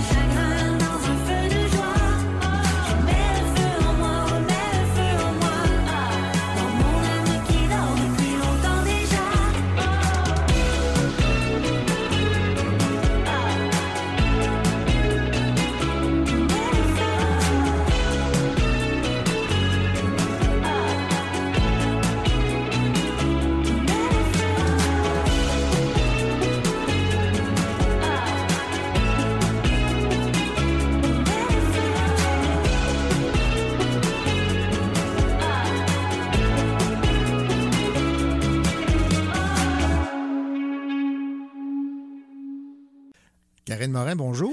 Allô, René. Ah, que j'ai hâte de t'entendre parler de ce livre jeunesse, cet album jeunesse, parce que c'est la série chez Michel Quintin que je préfère. C'est de Karine Paquin et Laurence Dechassé. Et là, on s'intéresse à un chevreau, un chevreau qui voulait être le meilleur. Oui, tout à fait. Donc, euh, on poursuit avec euh, la série euh, À la haute cour. Donc, c'est le huitième tome de la série que j'adore autant, moi aussi, comme toi, René. Et cette fois-ci, encore une nouvelle thématique, très approprié pour les jeunes, car on commence à voir ça quand même assez tôt en petite enfance, les enfants qui veulent être les meilleurs et qui veulent être les premiers partout. Oui, et sou- souvent influencés par leurs parents. Malheureusement, oui. Alors, résumé donc de cette euh, intrigue, entre guillemets. là. Oui, donc euh, c'est la fête à la ferme de la Haute-Cour. Tous les animaux ont préparé des activités pour souligner la saison des moissons. Mais voilà qu'Hugo le chevreau semble atteint de la rage de la compétition. Donc, il enrage dès qu'il perd à un jeu, il veut passer devant tout le monde et il a terriblement peur de l'échec. Son frère Arnaud l'accompagne et tente de l'aider à savourer le plaisir de jouer et de s'amuser, peu importe qu'on gagne ou qu'on perde. Donc, mission difficile pour Arnaud, mais pas impossible. Euh, il réussit même à insuffler un petit peu d'estime de soi à Hugo, le remède infaillible contre la rage de la compétition. Bon, moi, ce que j'aime de cette euh, série-là, on mélange humour et message, mais c'est pas euh, moralisateur. Non, vraiment pas. C'est vraiment fait, comme tu dis, avec euh, de l'humour, donc ça passe euh, très bien pour les jeunes. Donc, euh, c'est vraiment à mettre entre les mains euh, des petits qui ont cette petite rage de la compétition. Bon, alors j'imagine que ton appréciation, c'est euh, la même que pour les ouvrages précédents. Là, on retrouve les mêmes qualités. Exactement. C'est un livre que j'ai beaucoup, beaucoup aimé. Donc, la lecture de cette collection, ça nous fait toujours du bien au moral. Comme je disais, le sujet est super intéressant et euh, très important parce qu'on en voit beaucoup des jeunes qui veulent être les meilleurs. Donc, toute la pression de performance qu'on met euh, sur leurs petites épaules. Et euh, ça vient bien souvent qu'on en vient à oublier le plaisir et de souligner les efforts qui peuvent être faits, même quand on perd. Tout ça, c'est important pour renforcer, comme on disait, l'estime de soi. Et c'est si bien montré dans l'album avec une petite roulade de pommes. Donc, euh, même si la pomme, elle est un peu poquée, elle est encore bonne à la fin. voilà. Et bon, mais encore une fois, on va souligner euh, la beauté des illustrations euh, dans cet album. Vraiment, euh, Laurence de Chassé a un talent fou. Elle met plein de détails, elle ajoute des situations cocasses qui ne sont pas nécessairement dans le texte, mais qu'on peut voir juste dans les images. Et ici, je fais un petit clin d'œil à la dernière page de l'album avec le fermier qui s'envoie un petit jet de lait dans l'œil en essayant de traire sa chèvre. Bref, euh, un autre super album. Oui, tout à fait. Un album à mettre entre les mains euh, de nos jeunes pour les aider euh, à régler ce fléau de la compétition. Et c'est c'est plus simple pour le, le parent de, de lire ou de faire lire un album illustré quand ça vient de quelqu'un d'autre que le papa ou la maman. Ça, des fois, ça passe mieux. Oui, des fois, pour les professeurs, là, ça peut Ouais. être un très, un très bel ajout à leur bibliothèque de classe. Voilà, le chevreau qui voulait être le meilleur, signé Karine Paquin au texte et Laurence Dechassé aux illustrations. Et c'est aux éditions Michel Quintin, huitième tome de cette série. Merci beaucoup, Karine Morin. Ben, ça fait plaisir, René.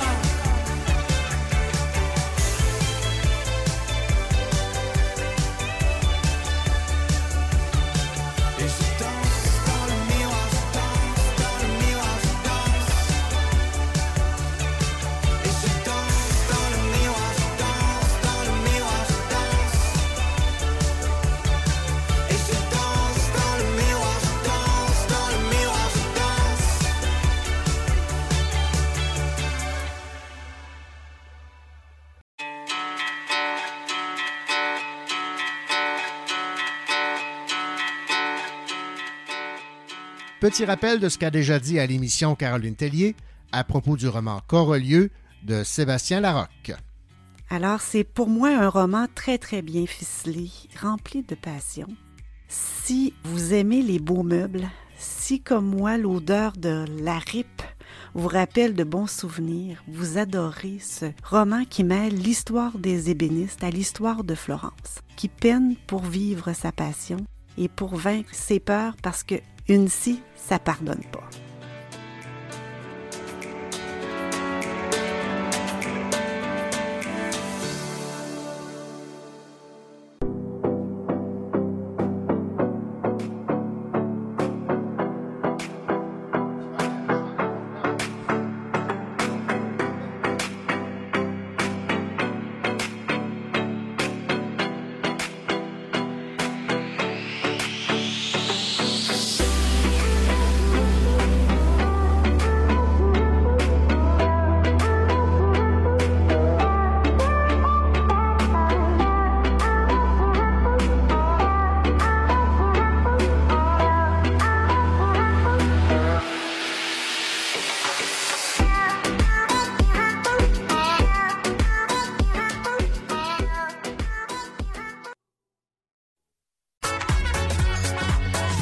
Ici Jake Dio, vous écoutez le podcast Le Co Show Show.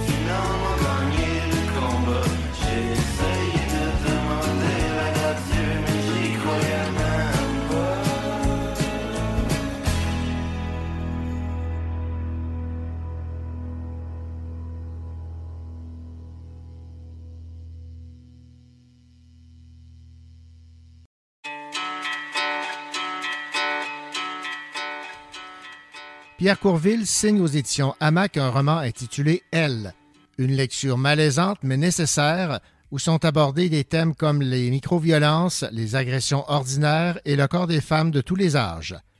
Anne Pérouse, directrice littéraire des éditions Hamac. Pierre Courville a publié en 2020 Petit géant. Ce livre s'est retrouvé dans la sélection canadienne des rendez-vous du premier roman. Elle est son deuxième livre. Elle les a toujours remarqués, ces hommes, ces garçons, ces mononcles, ces bonhommes dans la rue, leurs yeux comme des métronomes verticaux. Monte, descente, monte, descente. Prestissimo pour regarder les jambes des filles à la hâte. Cette citation est tirée donc du livre Elle, E-L-L-E-S. Pierre Courville poursuit ce regard fin posé sur le monde en disant les choses comme telles. La prémisse de ce livre, ce sont des micro-violences, des micro-agressions, des violences faites aux femmes et qu'on se fait nous-mêmes également dans notre manque de réaction, dans le silence, dans tous nos traumas. Il y a toutes sortes de détails qui sont marquants, des situations troublantes, dans une écriture vive, une écriture concrète, une écriture sensuelle. D'ailleurs, tous les textes de euh, ce livre-là, il s'agit de textes courts allant de une page à six, sept pages, portés par des titres qui sont des parties du corps. On va retrouver des situations. Par exemple, dans le métro, un homme qui va écarter ses jambes, mais un peu trop, juste pour toucher la femme à côté de lui ou la jeune fille et déranger.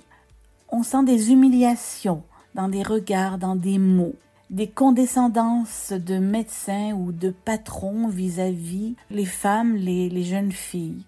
Il y a aussi des peurs féminines d'adolescentes que l'on porte en nous, des mini-traumas que l'on aimerait bien ne pas avoir vécu mais qui nous marquent et qui restent là pris en nous.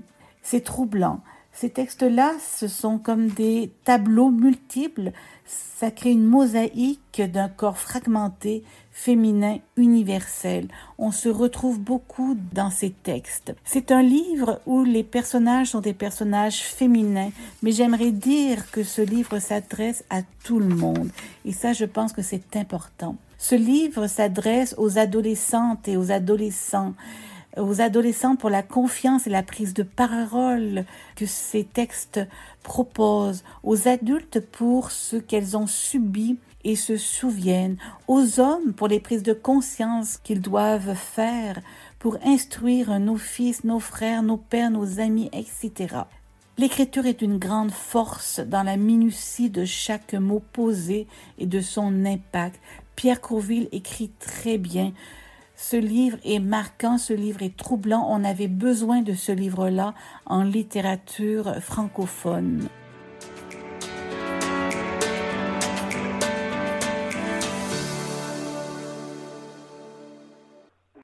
Venise Landry qui vous amène à campagne, 12 arpents, un premier roman de Marie-Hélène Sarrazin qui a commis euh, quelques recueils de poésie avant ce premier roman chez Tête Première.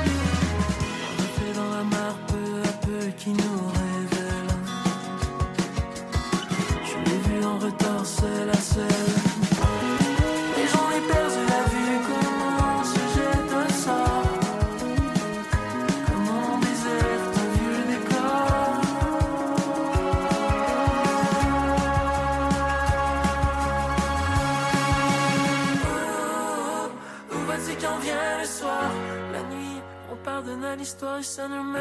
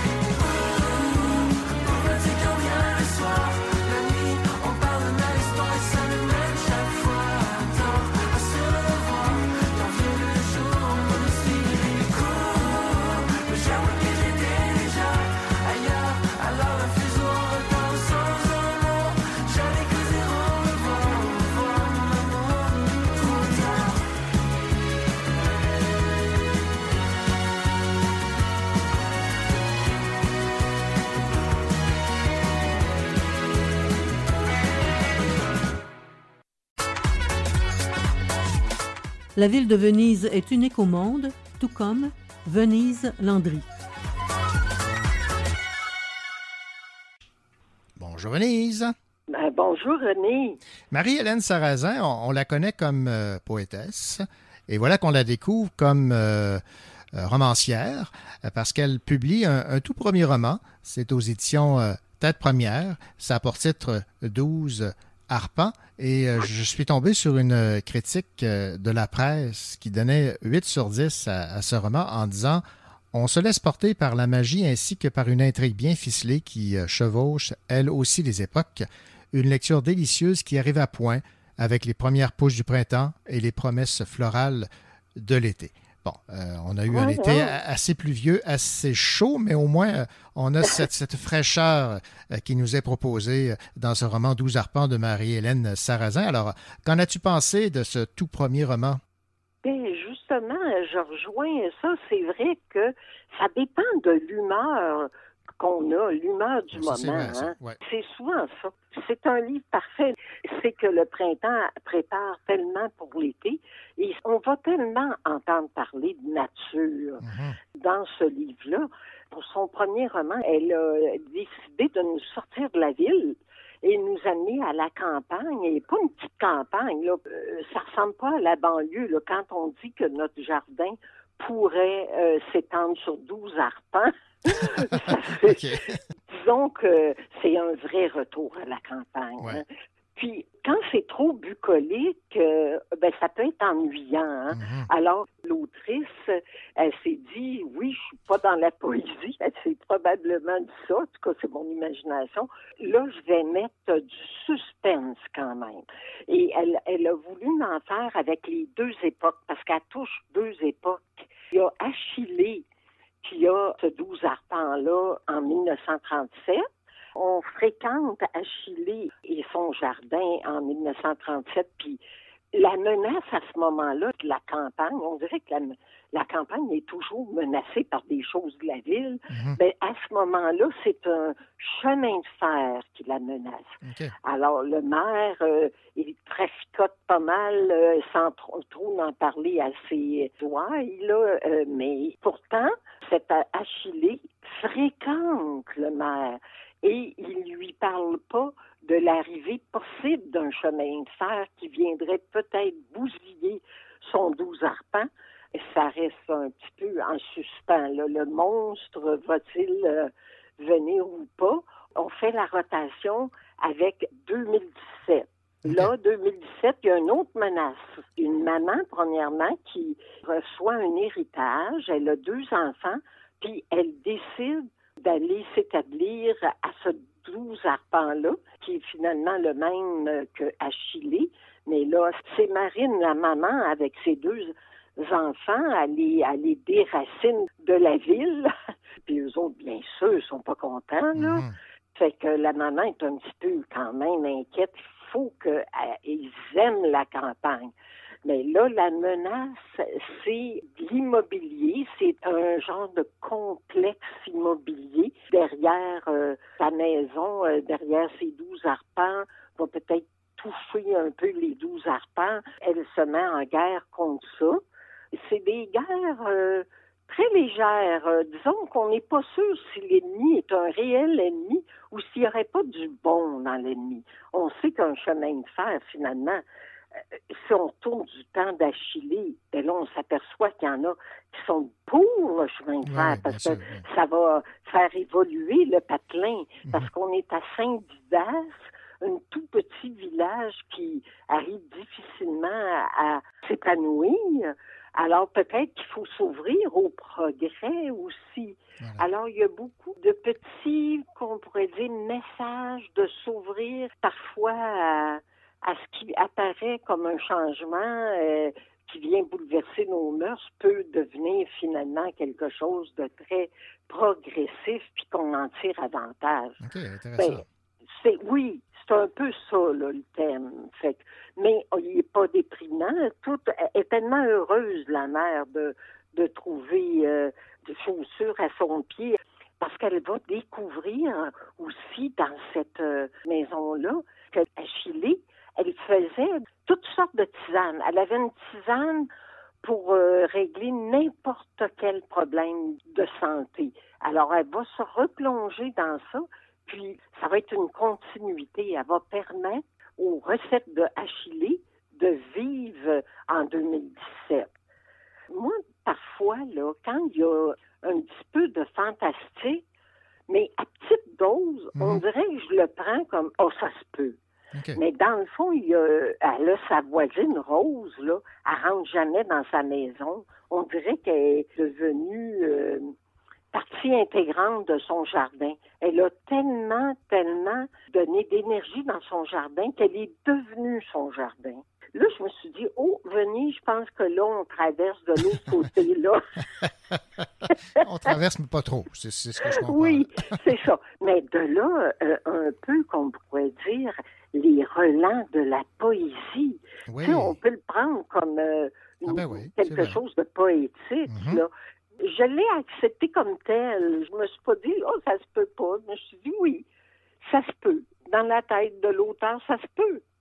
oui, ben, ce que j'ai vu, c'est que ces thèmes-là qui sont abordés, là, ancrage, enracinement, urbanisme, ruralité, transmission, ça se retrouve là, dans ces recueils de, poésie. Donc, elle explore un, nouveau genre littéraire, mais reste quand même assez près des thèmes qui euh, l'inspirent. Ben oui, puis en plus, euh, on peut dire que le style, justement, moi, j'aime les styles qui sont pas seulement terre à terre, mhm. euh, surtout pour parler de la terre.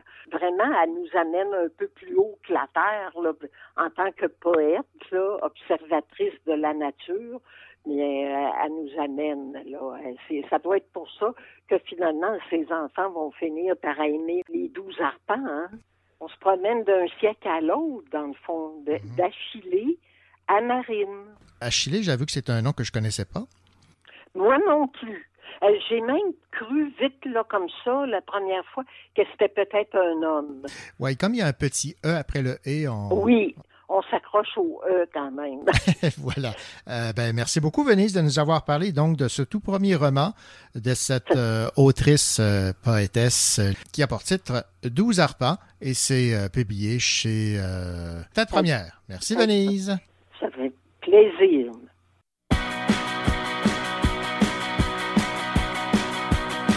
Elle a dit vite ta vie à fond, défonce les sourcils comme tu veux.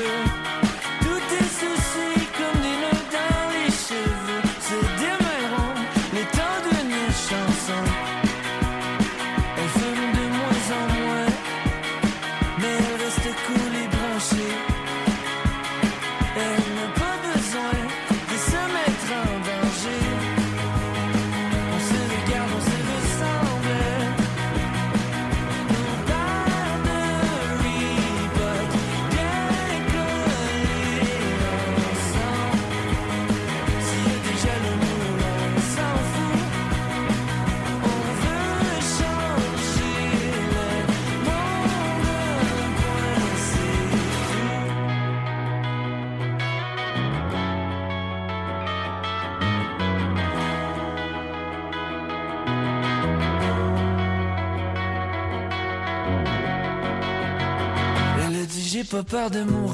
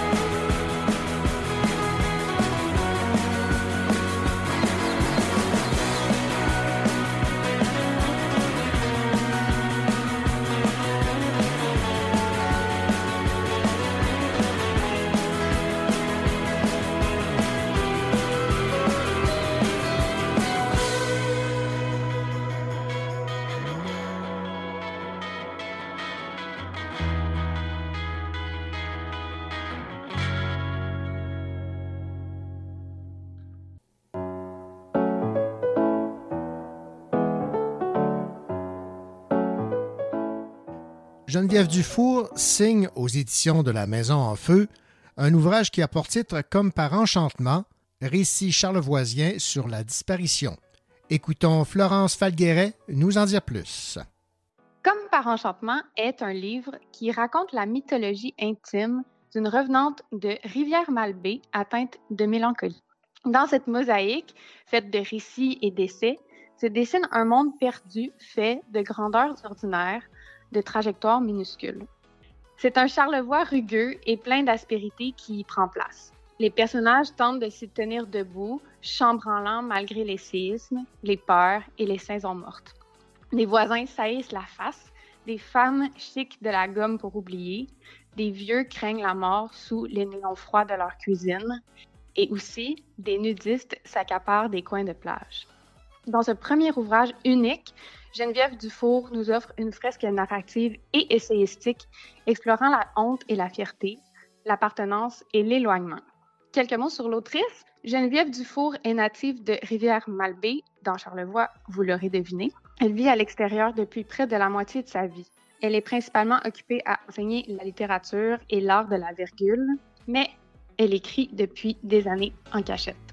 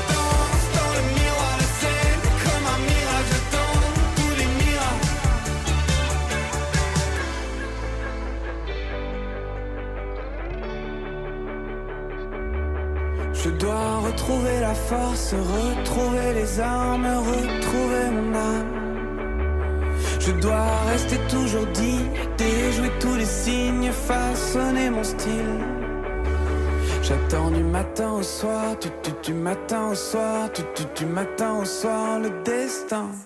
J'attends du matin au soir, tu tu du matin au soir,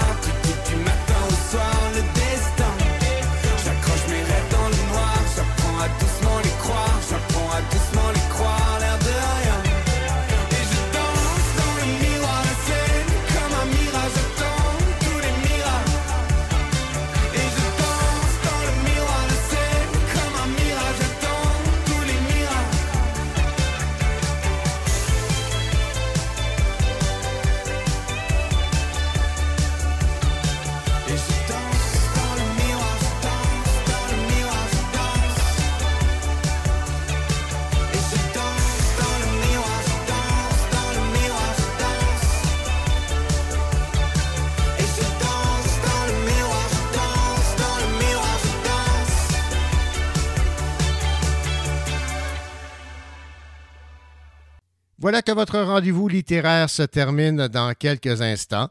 Je vous rappelle évidemment que si vous avez le goût de réécouter une partie de l'émission, une entrevue, une chronique, ou si vous avez raté une partie et que vous voulez l'écouter, ben rien de plus simple, hein, puisque l'émission est en balado, donc disponible en tout temps et à toute heure du jour. D'ici là, nous allons vous préparer une autre émission fort chargée la semaine prochaine. Toute l'équipe se met déjà les mains à la pâte. D'ici là, je vous souhaite la plus belle des semaines et surtout les plus belles lectures.